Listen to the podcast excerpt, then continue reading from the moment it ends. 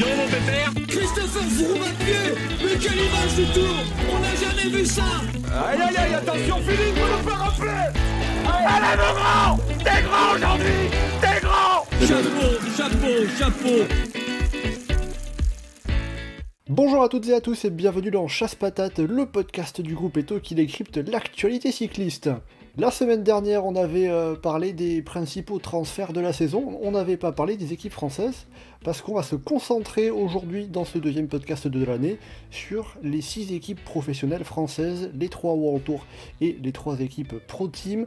On va regarder un petit peu le bilan euh, de leur saison dernière, le bilan des transferts, la, la balance départ-arrivée et également la projection sur l'année 2022, les, les objectifs, les espérances de ces différentes équipes pour parler de tout ça et analyser un petit peu également les, les, les forces en présence, j'accueille avec grand plaisir trois de nos euh, consultants du groupe Eto. On commence avec Hugo, monsieur Arkea Samsic. Salut Hugo.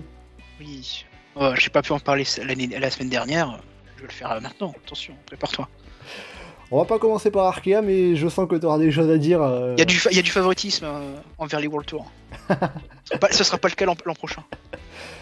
On complète avec euh, Louis. Salut Louis. Salut Mathieu, bonjour à tous. Et enfin, on termine l'équipe avec euh, Théo. Salut Théo. Et salut à tous.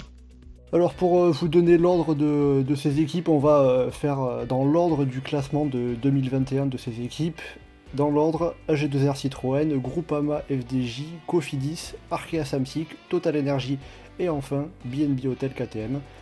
Voilà pour le programme. Attention au départ, chasse patate, c'est parti.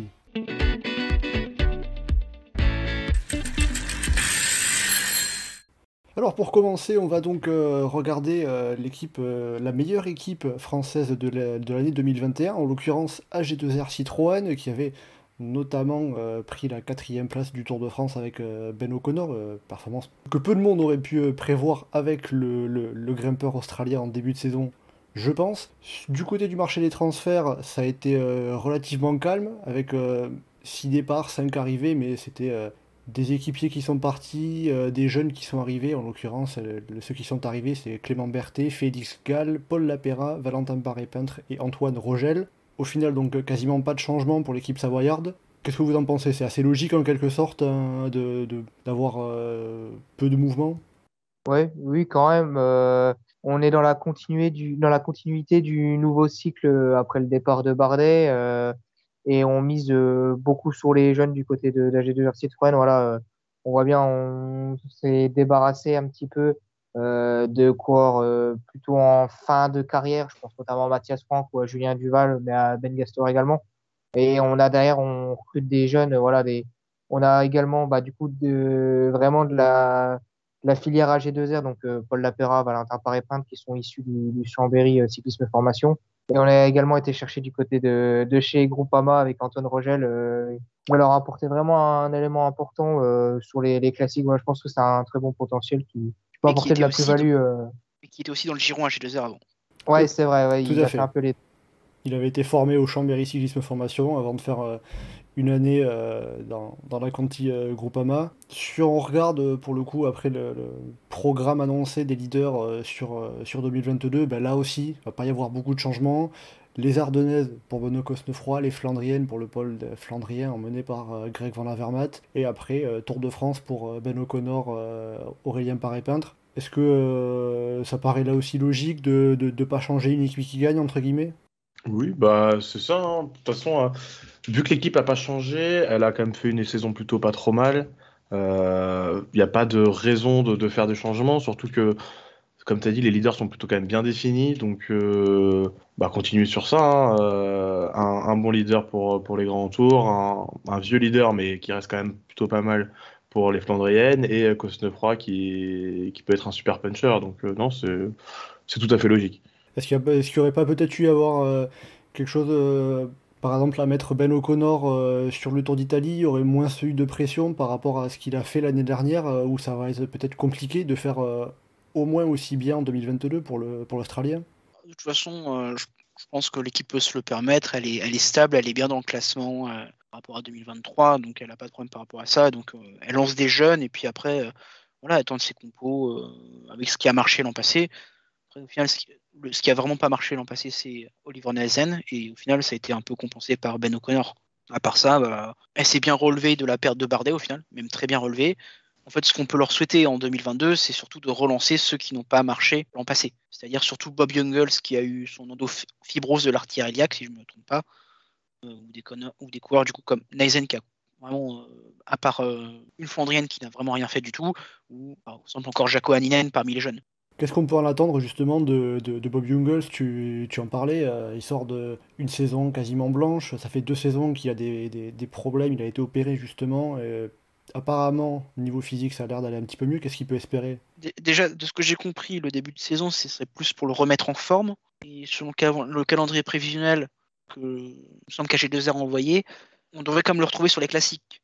Sachant que c'est là qu'il a fait ses dernières performances, est-ce que c'est pas, ça peut pas lui permettre de retrouver un peu de confiance, euh, même si c'est pas sur les terrains pour lesquels il était venu chez HG2R Oui, là il est annoncé sur, euh, sur, sur, les classiques flandriennes, hein, notamment euh, le, 3, le, 3, le Tour des Flandres, puis l'Amstel et, Liège, avant de viser lui aussi le Tour de France. L'un des autres coureurs qui va être particulièrement suivi pour 2022, c'est Benoît Cosnefroy. Est-ce que ça peut être enfin pour lui la bonne année sur les classiques ardennaises? Bien sûr. Pour l'instant, ça a mal commencé en tout cas. Oui, oui, parce que oui. il aurait dû, il aurait dû démarrer euh, là ces jours-ci à Challenge de Majorque, mais il a été euh, testé positif au Covid, donc rentré un petit peu euh, retardé en effet. Ouais, bah alors je pense que c'est mieux qu'il soit testé positif maintenant que dans 4 mois. Ouais, ça peut être l'année pour Benoît.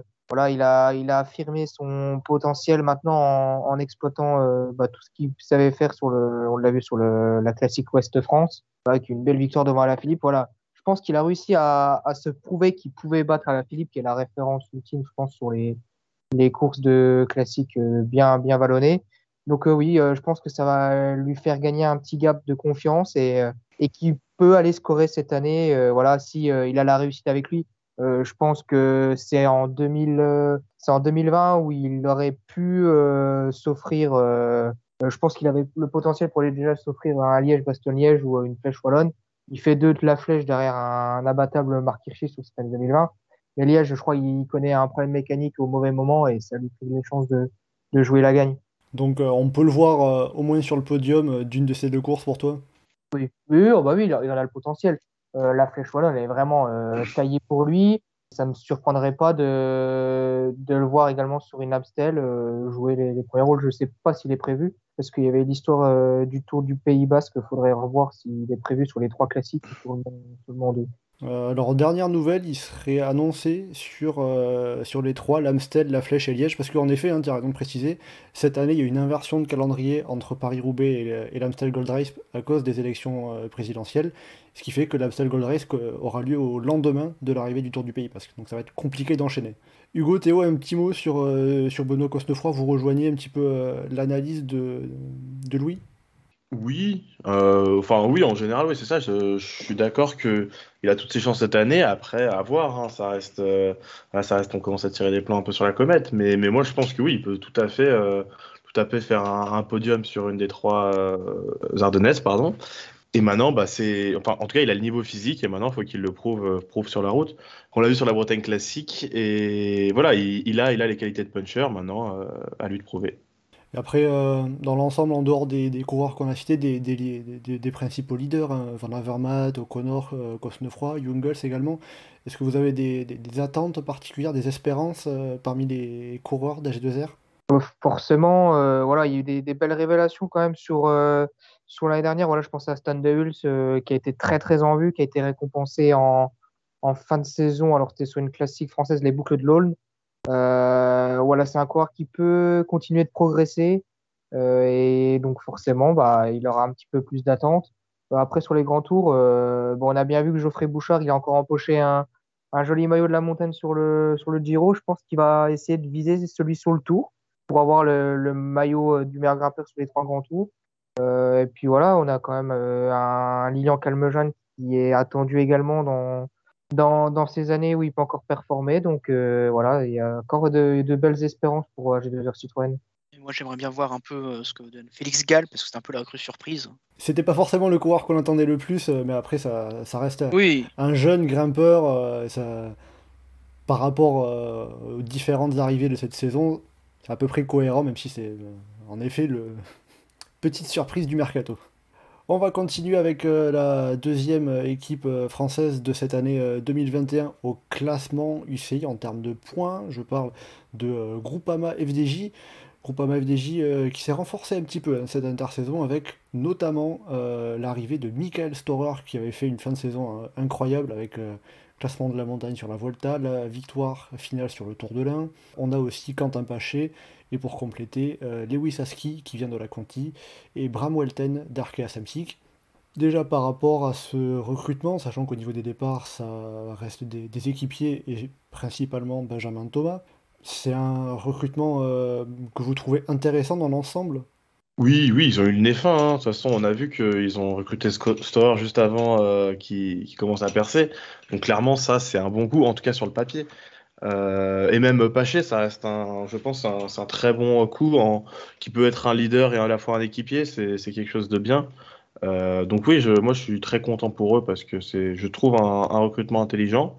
la perte de Thomas est dommage, sincèrement, parce que je pense qu'il était quand même une pièce importante parfois.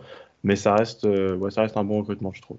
Hugo, Louis, qu'est-ce que vous en pensez de ce recrutement de, de Groupama FDJ pour 2022 ce qui est intéressant à noter, euh, je trouve, c'est que c'est la première fois que l'équipe elle a plus de 50% d'étrangers. Elle, a plus d'étrangers que de Français. Elle aura, que 11 Français sur ses 28 cours l'an prochain.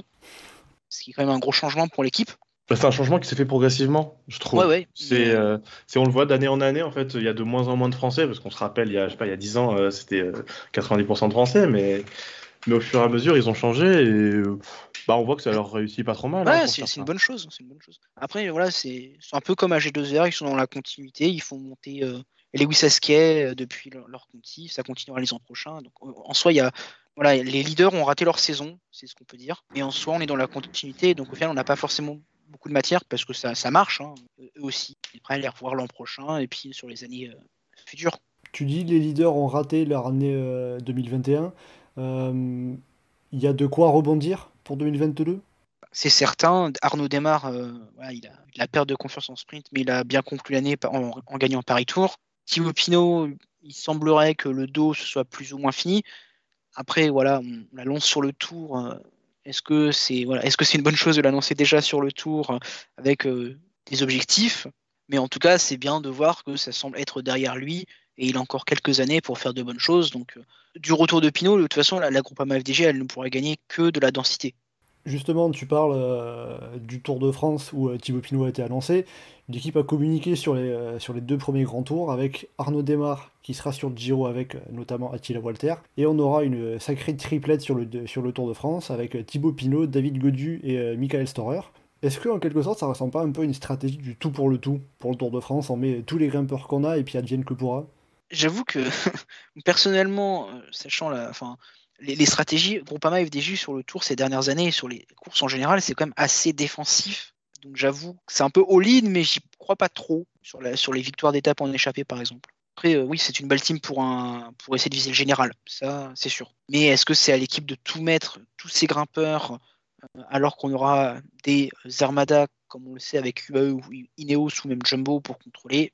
Louis, de ton côté, est-ce que tu euh, comprends le fait de mettre les principales forces en montagne, quasiment tout euh, sur le tour?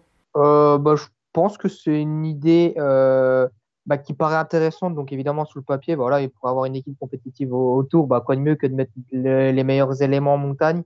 après, voilà, c'est le petit regret, c'est quand on voit le parcours du Giro qui est vraiment axé pour les grimpeurs, voilà, c'est dommage de, se priver de Pinot ou Godu et d'envoyer, euh, on va dire, seulement Walter, qui reste un beau potentiel pour l'avenir, mais qui est peut-être encore un peu court pour jouer le classement général. Euh, voilà, après, voilà, c'est les, souvent les sponsors qui décident un petit peu dans ces moments-là, mais euh, non, mais ça sera intéressant à suivre. Voilà, bah, c'est sûr que le leadership va devoir se partager entre entre Pinot et Godu. Enfin, ils feront en fonction des circonstances de course. Certainement, c'est des coureurs intelligents ils sauront euh, courir euh, pas l'un contre l'autre et l'un pour l'autre. Et euh, voilà, je, pense que ce sera vraiment très intéressant à suivre. Après, pour Thibaut Pinot, est-ce que, entre guillemets, ça ressemble pas un peu à une dernière chance de savoir si il a le niveau pour. il, est en mesure de retrouver ses, grandes jambes, notamment de 2019, ou si on aura la confirmation que ça sera trop tard maintenant? Oh, On le saura vite, hein, je pense. Ouais, excuse. Euh, on le saura assez vite. euh, dès les, courses de reprise, je pense qu'on verra si déjà le dos le- l'ennuie encore un petit peu. Les jambes, je pense qu'il les a toujours, honnêtement. Euh, voilà, il, il a pas beaucoup vieilli depuis euh, 2019. Franchement, je pense que même en 2020, il a, on a vu encore qu'il était, qu'il était largement euh, capable de faire de grandes choses. On, l'a vu notamment au Dauphiné, donc avant sa chute sur le tour. Euh, non, je pense que les jambes, il est, il encore dans l'âge de les avoir. Après, euh, faudra voir, voilà, c'est les courses de reprise, comment ça se déroule. Et puis, euh, voilà, avant le- l'enchaînement du dernier bloc de préparation avant le- vers le tour, on verra déjà si, s'il a les jambes pour euh, déjà les candidater à, une, euh, à un vrai rôle de leader. Théo? Bah, je trouve que ouais, c'est quand même, quand, par rapport à ta première question, je pense que ça fait un peu euh, dernière chance en tout cas. Euh, c'est pour ça qu'ils font all-in. Je pense vraiment en mode, euh, c'est aussi un signe de confiance qu'ils veulent montrer à Thibaut et en mode, euh, vas-y, on va mettre la meilleure équipe possible autour de toi.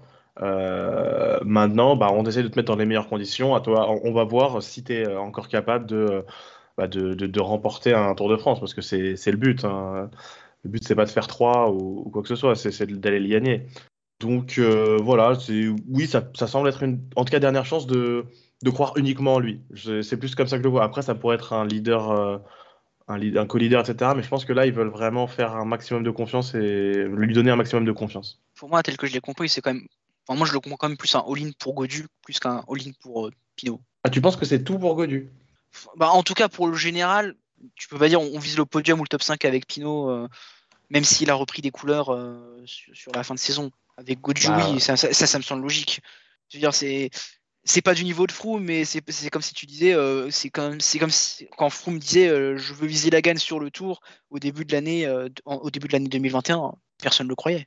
D'accord. Bah, peut-être que j'ai trop de trop, de- trop optimiste en vrai avec. Bah, moi aussi, euh, j'ai, moi aussi, j'aimerais bien, mais je veux dire, quand il dit, je- enfin, s'il me dit, euh, je vais viser le top 5 là, cette, sais- en début de saison, j'ai quand même du mal à y croire, euh, vu tous les jeunes qui ont percé et euh, tous ceux qui arrivent à maturité. C'est vrai que euh, 2019, quand il avait abandonné, bah, Bernard n'avait pas encore gagné, gagné le Tour de France, Pogacar avait même pas encore disputé un grand tour, donc ça va très vite à l'échelle du cyclisme.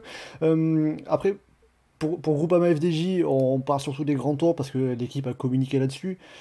Arnaud Demar, lui, euh, sera sur le Giro. Est-ce que euh, est-ce que c'est une mise de côté après son échec sur le Tour ou euh, simplement incompatible d'avoir à la fois le général Godu, et Arnaud Demar sur le Tour de France?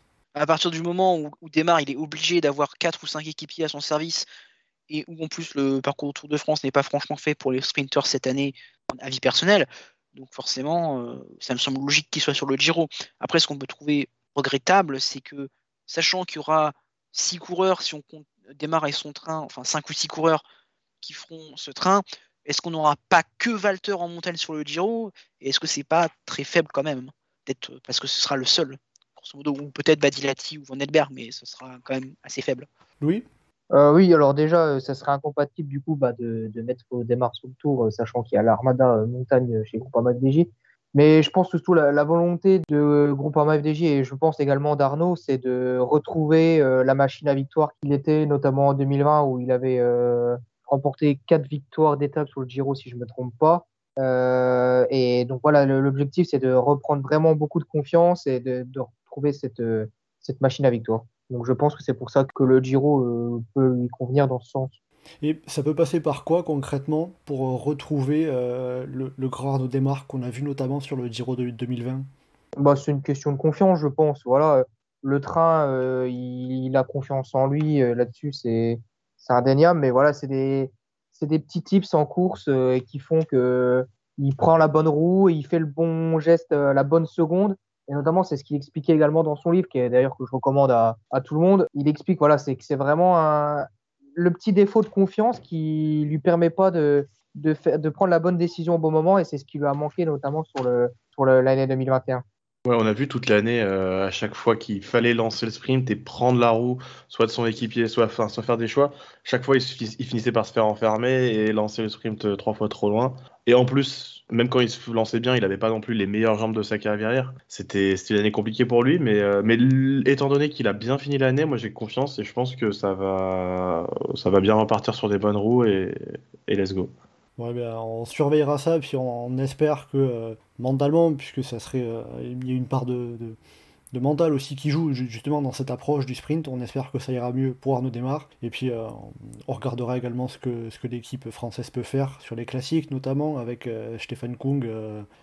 On va continuer avec la troisième équipe française du World Tour, c'est Cofidis.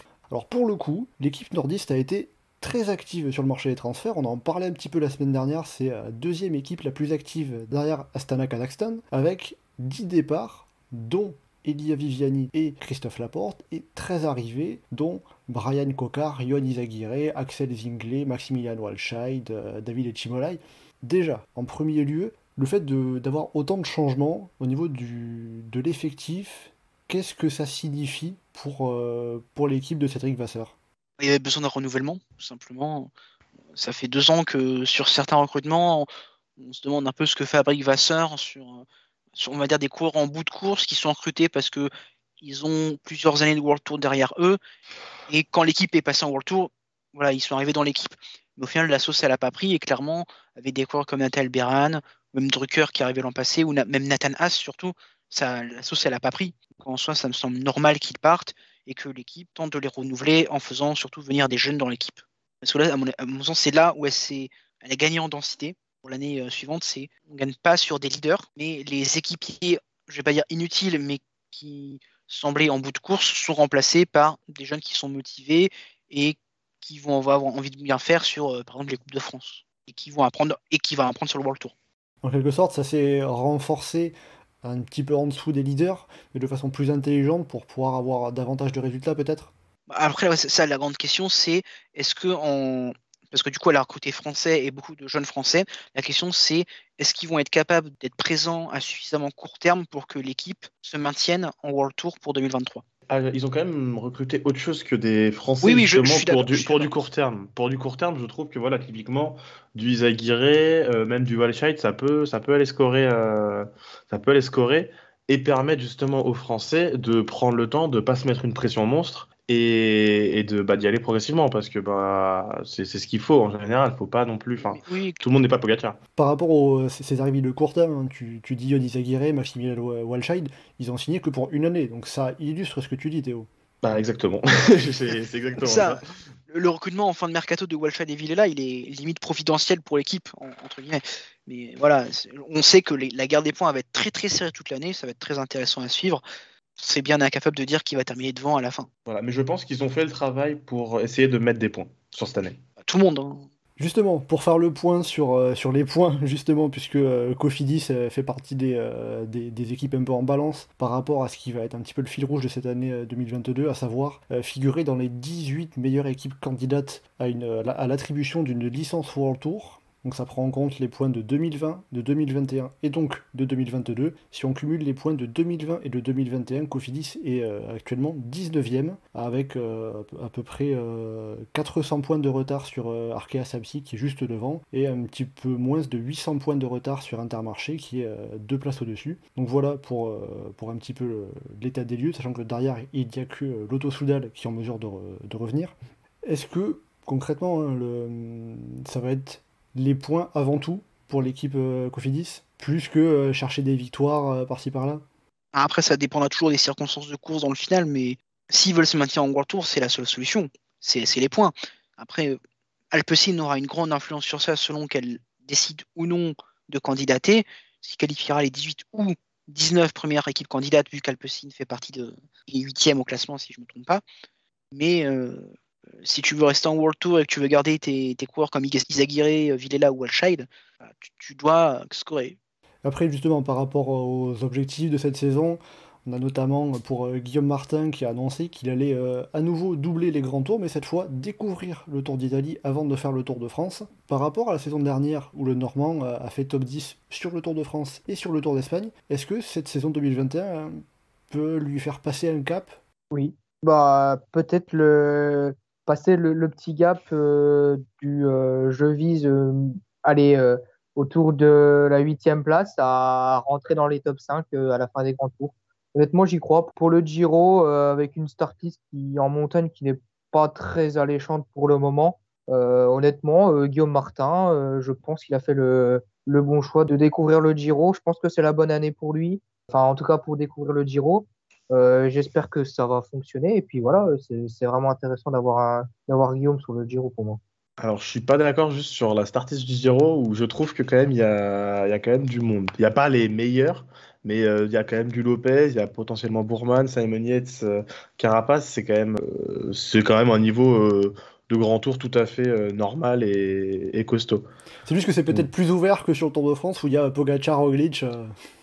Oui, c'est peut-être un peu plus ouvert, mais je trouve que c'est plus dense, limite plus dense derrière, et du coup, enfin peut-être pas plus dense, mais c'est aussi dense derrière, du coup, c'est pas beaucoup plus simple parce que bah, lui, il vise pas la victoire. Enfin, il vise la victoire, mais il aura, il, peut pas rivaliser avec un Pogacar et un Roglic. Du coup, bah, finalement, les gens avec qui se, il, va, il va essayer de se, bah, battre et de, passer devant, c'est des gens euh, qui. Enfin, c'est à peu près la même start list. Il y a les mêmes gens qui seraient sur le Giro que sur le Tour de France. Quoi. Enfin, même niveau. Ce que je veux Sauf que cette fois, il n'aura pas 30 km de chrono euh, dans les pattes. Oui, ça, c'est sûr que ça, ça aide. Et après. Euh donc il viserait plutôt le, classement général pour le Tour d'Italie. Pour le Tour de France, ça sera plutôt étape ou plutôt général? Bon, Comme, il, aime bien le faire, un peu les deux, quoi. Faire des échappées qui, revient, qui le replacent et, et, faire un petit top 10, 12, 13 au général. Après, sinon, euh, l'une des autres arrivées marquantes de cette saison 2022, c'est Yonis Aguirre. Qu'est-ce qu'il peut aller chercher pour Cofidis outre des points, certes, mais en termes de résultats concrètement, qu'est-ce qu'il peut aller chercher pour Cofidis, euh, le, coureur basque? Des régularités sur les courses d'une semaine, parce que Martin ne peut pas être partout. C'est un coureur très régulier depuis euh, de nombreuses années, donc euh, c'est ce qui est attendu de lui. Et de toute façon, quand tu regardes son programme, tu as Paris-Nice, Tour du Pays Basque, Tour de Romandie, Tour de Suisse, tu as déjà quatre grosses étapes montagneuses en plus de classiques, que ça lui fait un beau programme et ouais, c'est clairement il y avait une bonne partie, euh, bonne partie de l'année qui va reposer sur lui. Théo, Louis, euh, est-ce que c'est euh, peut-être la meilleure partie de ce recrutement de Cofidis, Yonis Aguirre Alors, la meilleure partie pour moi, non. je pense que a... c'est pas la meilleure recrue de Cofidis par rapport, je pense, à, à relancer un cocard. voilà, je, je, n'estime pas le recrutement d'Isaguirre supérieur à cette de cocard, par exemple. Mais je trouve qu'elle est intéressante voilà, bah, par rapport à ce qu'expliquait euh, Théo, euh, ou Hugo, je ne sais plus, Hugo. Et, euh, mais c'est également voilà, un apport d'expérience. Il y, a, des jeunes coureurs dans l'équipe. Voilà, je pense à Victor Lafay, même à Axel Zingler s'il a l'occasion de courir avec. Voilà, il y a également un accompagnement des, jeunes qui arrivent pour l'avenir qui est intéressant avec les Aguirre. Justement, tu parles de Brian Cocard. On a eu ces deux dernières saisons, ni Elia Viviani ni Christophe Laporte n'a réussi à gagner un sprint en World Tour. Est-ce que ça peut être Brian Cocard qui lui n'a toujours pas gagné un World Tour non plus? Bah, Ça fait un peu dix ans qu'on se pose la question avec Cocard. Hein, euh. donc euh, il y a un moment donné, euh, ça sera, on va arriver dans est-ce que c'est l'année ou jamais. Mais bah voilà, Brian, on sait qu'il a toujours eu le potentiel. Maintenant, il n'a pas toujours été très bien entouré bah, pour l'accompagner à son juste potentiel. Alors pourquoi pas s'il arrive à se relancer. Euh, voilà, c'est pareil, c'est on en parlait tout à l'heure avec Desmar, mais c'est retrouver de la confiance, euh, euh, retrouver des bons repères. Et puis bah voilà, on sait jamais. Peut-être que le début de saison peut le lancer idéalement et se projeter sur un grand tour. Alors je crois qu'il est prévu sur le tour. Mais voilà, c'est pourquoi pas, c'est pas c'est pas impossible, mais voilà, ça passera par retrouver des, des sensations, des repères et être en confiance avec son nouveau train. Après, il est vrai que Cocard, c'est pas vraiment un pur sprinter comme les démarres. Donc c'est sûr que peut-être plus de mal à le voir gagner en World Tour, sauf conditions très spécifiques. Brian Cocard, d'ailleurs, hein, qui pour la stat euh, est le coureur qui a obtenu le plus de top 10 l'année dernière sans gagner, avec 23 euh, top 10 et 0 victoire, juste devant euh, Michael Matthews qui en était à 22. On va continuer. Après Cofidis, on passe à euh, l'autre équipe qui est euh, en bataille pour euh, les dernières places au World Tour pour 2023. C'est Arkea Samsic. Arkea Samsic, on l'a dit il y a quelques minutes, qui est juste devant Cofidis à quelques centaines de points sur le classement cumulé de 2020 et 2021. Donc là aussi, il faudra regarder avec attention les points rapportés par les coureurs de l'équipe bretonne. Au niveau des transferts, déjà première partie, on a seulement trois départs avec Thomas Bouda, Diego Rosa et Bram Welten, ce qui permet quand même de faire passer l'équipe à 30 coureurs tout pile avec les arrivées de Nicolas Hédé, Simon Golielmi, Hugo Hofstetter, Michel Risse, Kevin Vauclin et le jeune euh, Alessandro Ver, Alessandro Ver, pardon. Hugo, toi qui connais euh, bien quand même l'équipe euh, Arkea Samsic, qui la suit avec attention tout particulièrement, Qu'est-ce que ça peut changer ce, mercato, si ça va changer quelque chose déjà? En soi, c'est Cofidis, mais à un échelon moindre. C'est-à-dire que tous ceux qui partent, enfin les, deux qui partent, Bouddha et Rosa, c'était censé être des cas dans l'équipe. Ils ont déçu ces deux dernières années. Vraiment, lui, c'est de lui-même qu'il part pour rejoindre le World Tour. Et à côté, du coup, l'équipe, elle a surtout cherché à recruter des jeunes. Et donc, elle cherché à recruter, on va dire, par le bas, pour essayer d'apporter un peu de densité sur les équipiers, sur les courses. Parce qu'au final, c'est un peu ça qui manquait. Personnellement, j'ai trouvé sur l'année, car l'équipe, en fait, elle a beaucoup couru. Et en début de saison, elle a enchaîné les galères et elle était souvent à court de coureurs. Ce n'était pas rare de l'avoir aligné 6 coureurs, le 7 par exemple, sur, certaines courses, parce qu'il y a eu cas Covid, les Colombiens sont rentrés tard en Europe, etc. Il y a eu pas mal de blessures, faut pas l'oublier. Donc le but, c'était, ils ont recruté un lieutenant, enfin lieutenant leader, on va dire, derrière les trois qu'a l'équipe, avec Hugo Offsetter. Pour les classiques, avec, on espère, un, beau duo avec Amory Capio. Et le reste, c'est des jeunes à faire évoluer. Au final, c'est, on part sur la même base qui a plutôt bien marché en 2020, 2020 2021, même si les leaders n'ont pas été au top de leur top. Donc le but, ça va être de maximiser les leaders cette année et de continuer euh, à faire scorer les autres pour obtenir le World Tour en 2023. Alors, euh, parmi euh, les, leaders de l'équipe Arca Samsic, bon, il y en a trois qui se dégagent un petit peu du lot hein, Warren Barguil, Nasser Bouani et Nairo Quintana. Nasser Bouani, il n'a pas gagné l'année dernière malgré 10 podiums. Là aussi, c'est un record, on est quand même assez fort côté français. Petite stat FFL. Mais concrètement, Nasser Bouani, qu'est-ce qui lui a manqué l'an dernier pour aller gagner? Euh, C'est un petit peu la même question que pour Desmar qui avait du mal à, qui n'a pas gagné en World Tour. Il n'a pas gagné Bouani l'an dernier. Qu'est-ce qui lui a manqué et qui pourrait aller mieux cette année, peut-être? Rester sur le vélo. Euh, disqualification sur le GP de Cholet. Euh, il revient à la compétition en septembre, en, août après le Tour de France où il était mal sur les dernières étapes. Il revient à la compétition et il se casse la gueule sur le l'Egmont Cycling Race, et puis après il revient encore en compétition et il se recasse la gueule sur le GP Marcel Kint. Donc euh, forcément, alors qu'il était en mesure d'aller sprinter, euh, c'est sûr que c'est un peu, un peu compliqué. Et il me semble aussi sur la route Adélie de Vitré qui s'est... Si je regarde, oui c'est ça.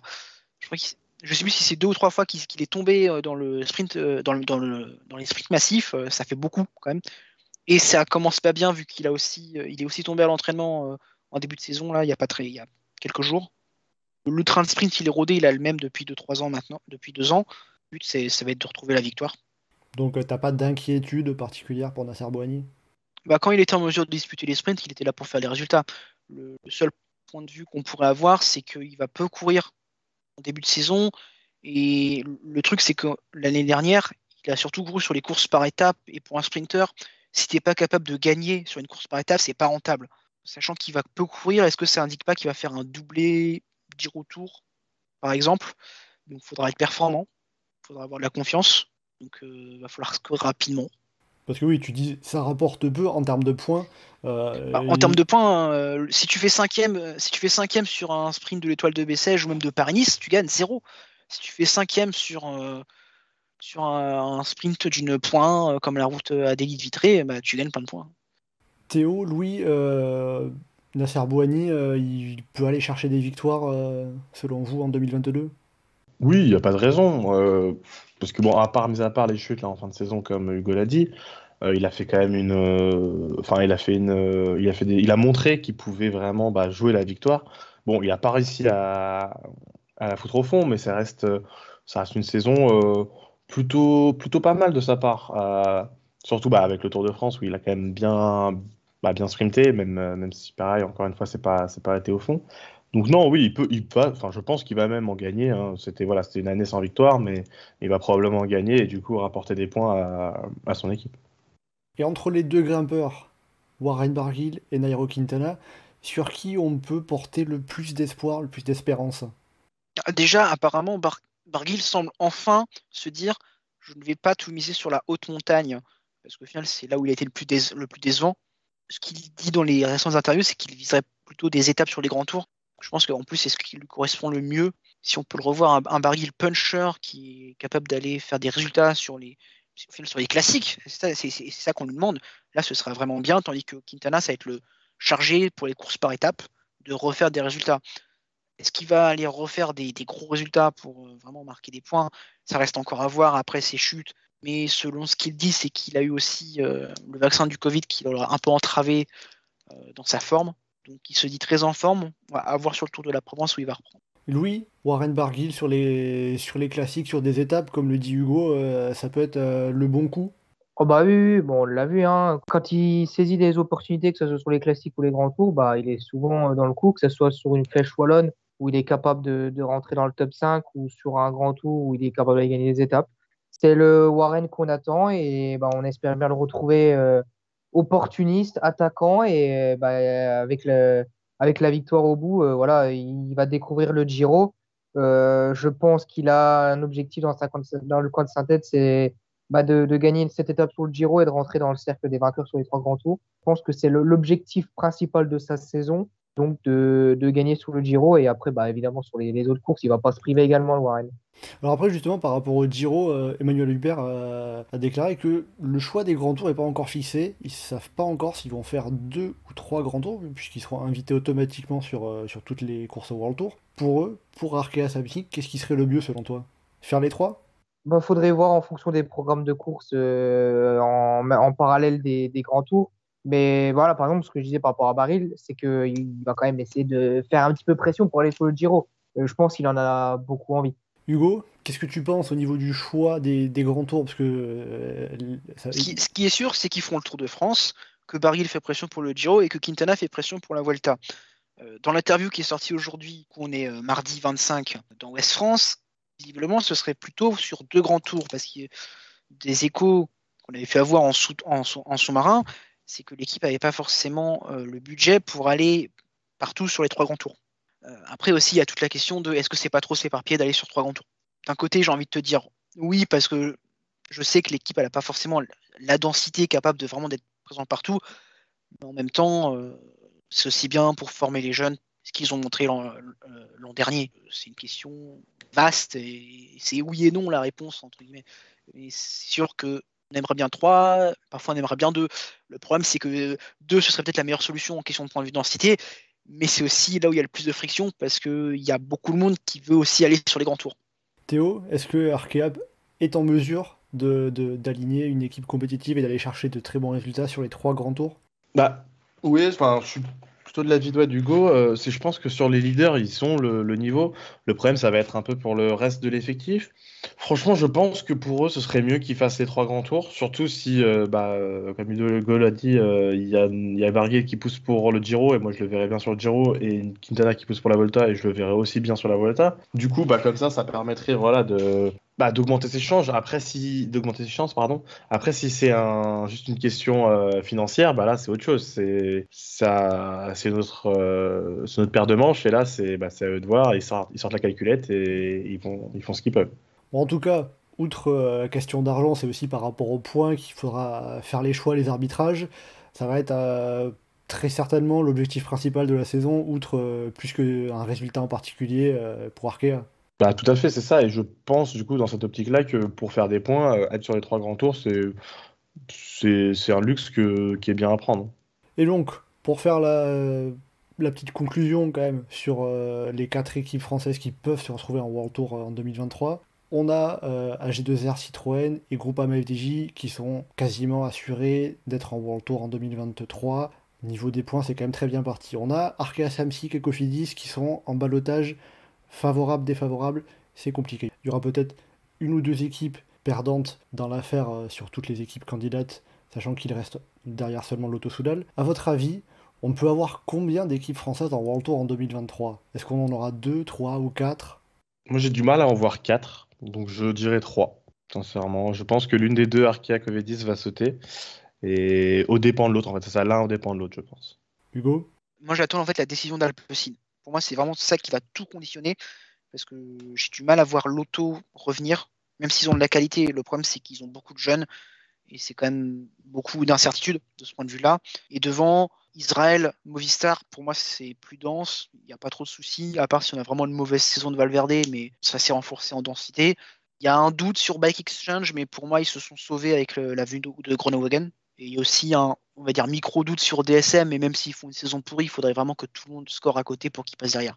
Oui, sachant que DSM a euh, quasiment 4000 points d'avance euh, sur l'Auto Soudal. Euh, 3500. Ils ont 2500, ils ont 2500 voilà, sur, euh, sur Arkea.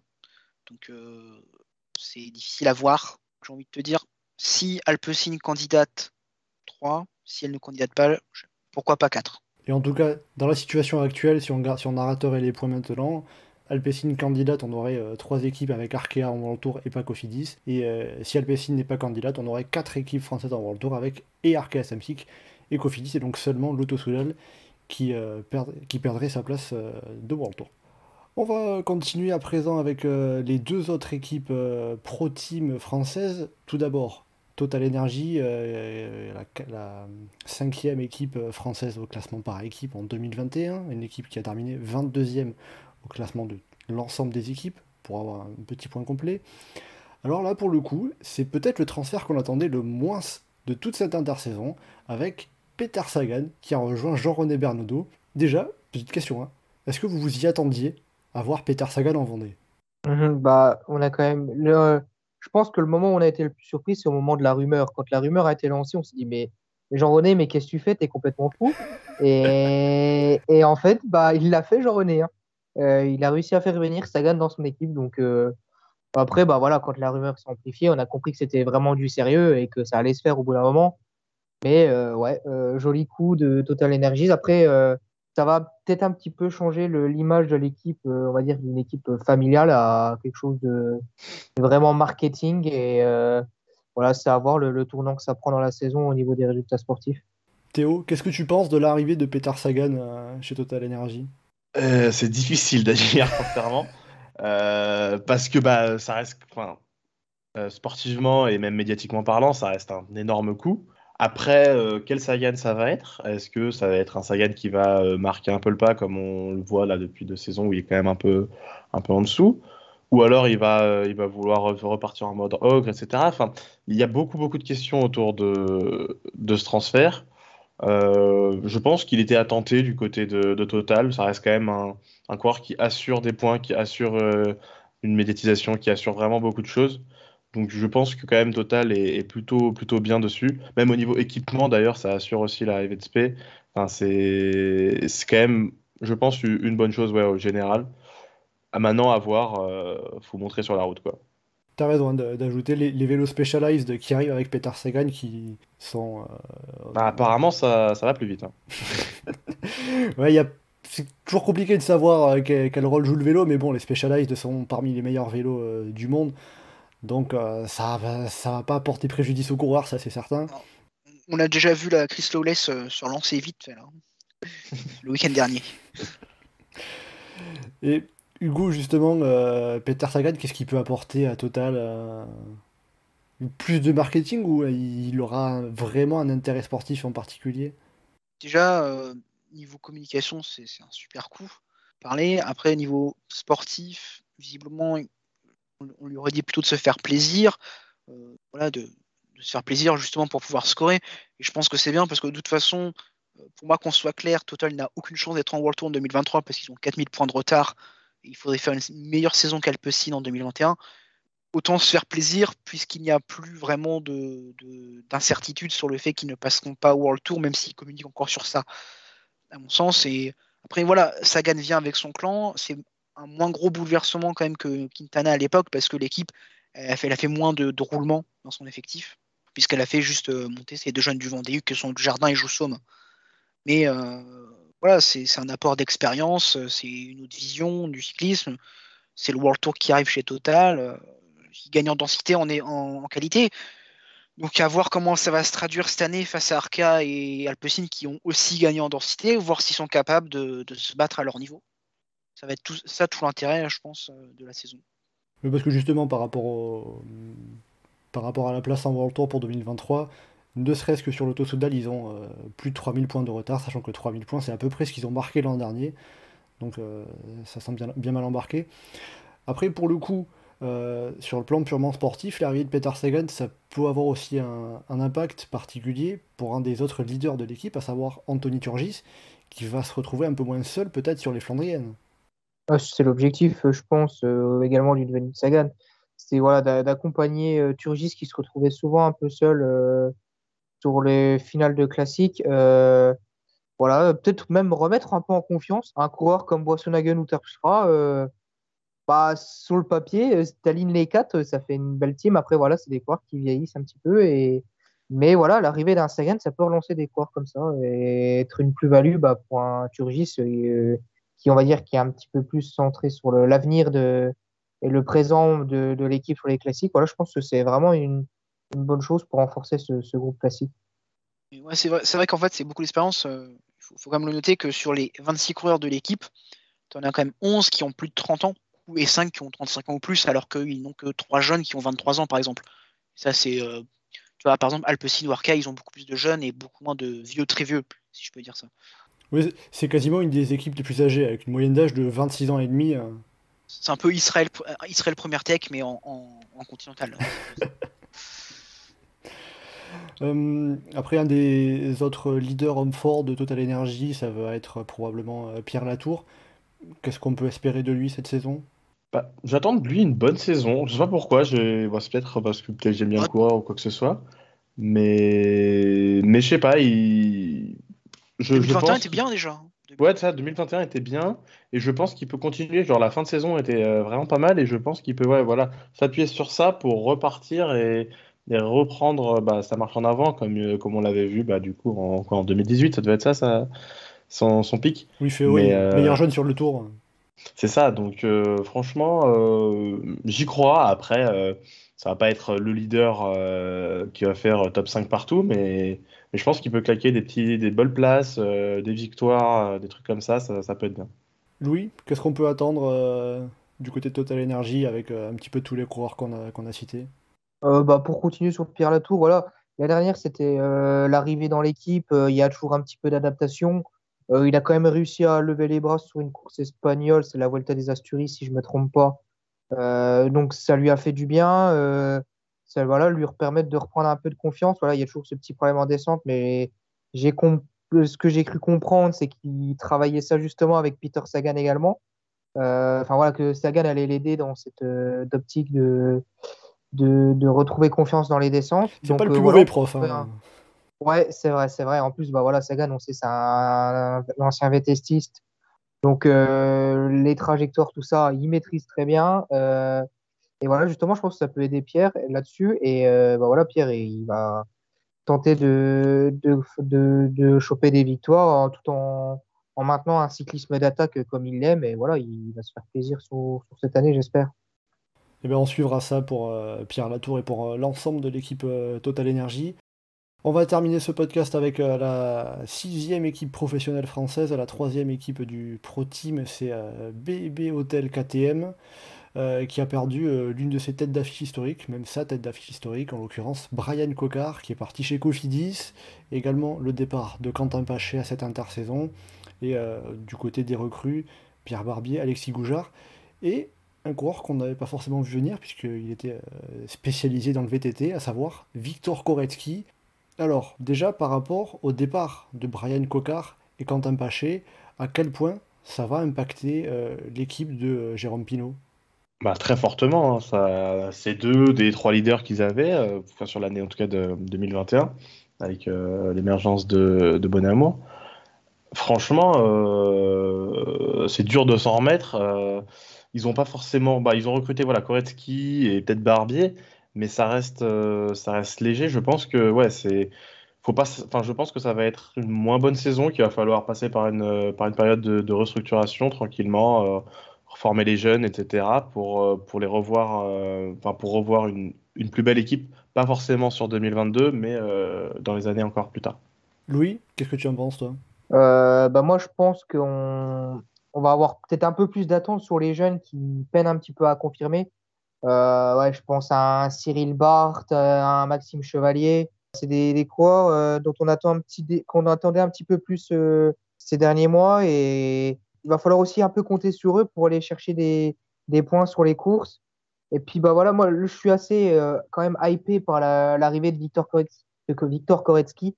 Voilà, en tant que suiveur de VTT, euh, voilà, je suis intéressé par euh, savoir ce qu'il va pouvoir nous montrer sur la route.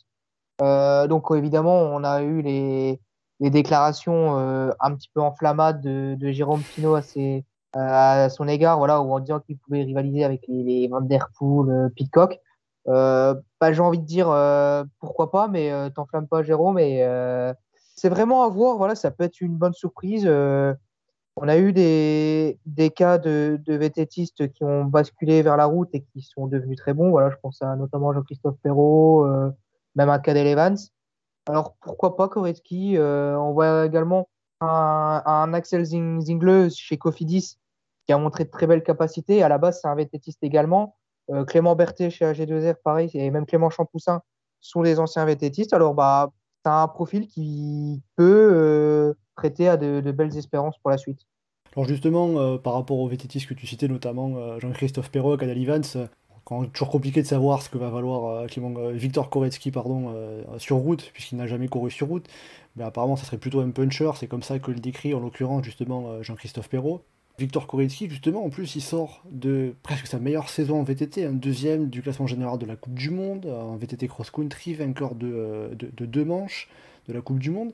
À quel point c'est un pari pour BB Bah, c'est un, un pari dans le sens où on ne sait pas du tout ce qu'il vaut sur route. Donc forcément, c'est un pari, euh, ça peut être un flop comme ça peut être une révélation euh, incroyable. Et justement, c'est là où c'est intéressant. Euh, BNB prend un risque avec Victor Koretsky, mais c'est un risque qui peut être gagnant comme perdant. Alors après, euh, je ne sais pas trop comment ça sera euh, parsemé son calendrier entre les différentes Coupes du Monde. Voilà, il y a des autres courses comme les championnats de France, championnats d'Europe, championnats du monde. Euh, comment il va pouvoir euh, partager route et VTT. Est-ce qu'il arrivera à avoir un pic de forme sur route alors qu'il a la saison de VTT en parallèle? Et c'est quelque chose euh, qui est également voilà, chez les Pitcock et Van Der Poel qui est également en jeu. Comment, enfin, comment, va, comment il va réussir à partager le, VTT et la route? Hugo, comment est-ce que tu vois Victor Koretsky sur route Jusqu'où est-ce qu'il peut aller dès cette année 2022 Déjà, il a un gros bloc là en février où, euh, où l'équipe va lui faire enchaîner toutes les courses françaises. Ce sera déjà intéressant de voir comment il s'adapte sur route. Pour l'instant, j'ai pas d'attente. Je pense qu'il faudra plus voir en fin de saison. C'est un pari. Déjà, c'était un pari médiatique parce qu'au final, perte de Brian Cocard, euh, bah, ça fait beaucoup moins de lumière sur l'équipe euh, sans lui. Donc au final, il fait un pari médiatique aussi avec des anciennes gloires un peu comme Alexis Goujard. Après, de toute façon, pour moi, à partir du moment où BNB n'était pas au niveau des trois, du trio de tête des, des pro continentales, euh, elle n'est pas, elle, était dans un entre-deux où elle est pas assez, est pas assez forte pour les concurrencer, mais sur l'année, elle est capable euh, quand même d'avoir une meilleure, surtout cette année, elle a montré une meilleure densité que les autres pro teams. Que oui, elle perd ses leaders historiques, mais elle mise beaucoup sur la jeunesse et sur l'avenir. Donc avec quand même Pierre Barbier qui a fait quand même des très bons résultats, Axel Laurence qui est très prometteur. Voilà, elle a beaucoup de jeunes. Après, voilà, c'est sur leur évolution qu'il faut miser, avec Mozzato qui aura plus de liberté, plus de responsabilité avec le départ de Coca. Et c'est une équipe qui est taillée pour jouer sur les Coupes de France et sur les classiques. Donc je m'en fais pas trop pour eux parce que pour moi, ils sont, toujours dans ces 32 où certes, ils pourront pas sur une année s'opposer aux meilleures équipes de Pro Continental, mais pour moi, c'est pas leur but et c'est pas ce qu'ils doivent chercher à faire. C'est juste à faire mieux sur l'année que les autres équipes et à se montrer, à être offensif, euh, voilà, sans, sans forcément de, de grandes prétentions, mais voilà, que ça, ça marche. hein. Et justement, qui est-ce qu'on peut attendre le plus? Moi, celui que j'attends le plus, c'est Luca Mozzato, parce que c'est lui, c'est celui qui a le plus montré, Enfin, avec Franck Bonamour, évidemment. Franck Bonamour, ça va être la saison de la confirmation, tandis que Luca Mozzato, c'est une progression constante. Donc, euh, c'est c'est deux façons euh, d'arriver là où ils en sont aujourd'hui. Les attentes côté français, on va dire, elles sont sûrement plus sur Bonamour, mais je pense que Luca Mozzato, il faut quand même le surveiller parce que c'est vraiment un profil qui peut aller euh, scorer régulièrement sur les classiques, et c'est ce dont a besoin l'équipe. euh. Voilà, après, c'est surtout, c'est vraiment, les c'est vraiment, il faut, il faut qu'il confirme. Jérémy Lecroix, il était bien sur certaines fois en train de l'emplacer. Il faut qu'il confirme euh, aujourd'hui.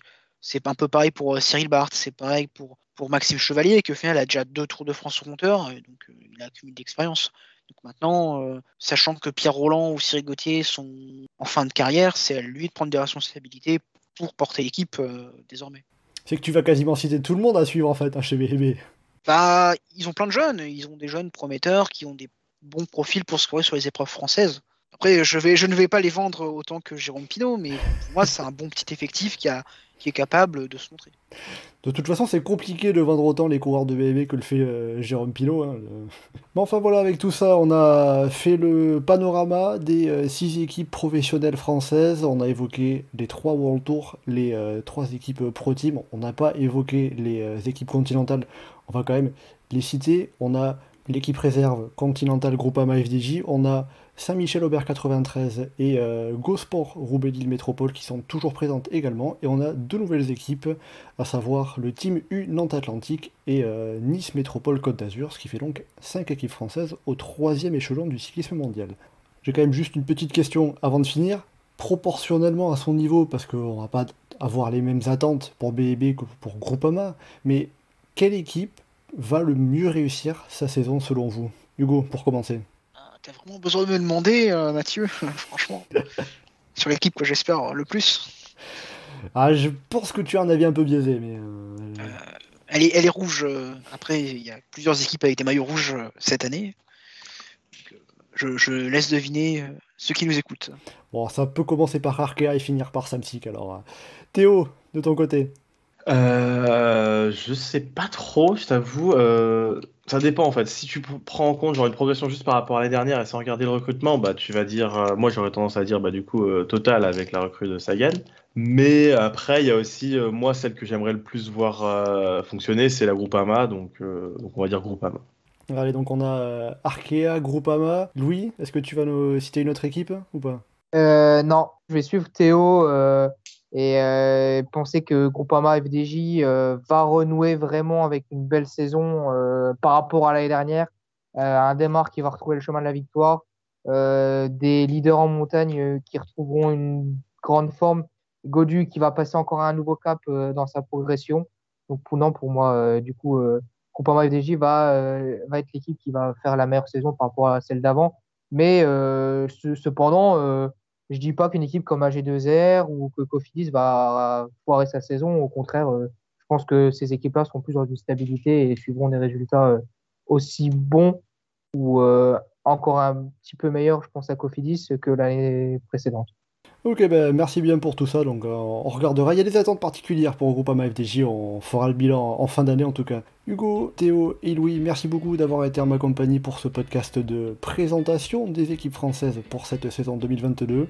Et euh, chers auditeurs, euh, pour le prochain podcast, on se donne rendez-vous dans une semaine pour débriefer la saison de cyclocross parce que ce week-end, ce sont les mondiaux aux États-Unis. A Fayetteville, il y a plusieurs euh, cadors qui manquent. On savait déjà que chez les hommes, euh, Wout van Aert et Mathieu Van Der Poel ne seraient pas là, ça s'était prévu de, longue date. Mais on a plusieurs absences, malades ou cas de Covid qui ne peuvent pas aller aux États-Unis, comme notamment euh, Quinten Herman, Sanvari Vorst ou euh, Denis Betsema pour les principaux noms. On espère que tout ira pour le mieux en tout cas pour eux et pour l'ensemble des participants. Côté français, on aura notamment Joshua Dupont et Clément Venturini du côté homme pour aller pourquoi pas chercher un top 10. Donc on verra prochain podcast la semaine prochaine. Et en attendant, vous pouvez nous retrouver sur le site et le forum du groupe Eto, legroupeeto.fr, ainsi que sur nos différents réseaux sociaux, Twitter, Facebook et Instagram. N'hésitez pas à commenter, liker et partager ce podcast. Merci beaucoup et à bientôt dans Chasse Patate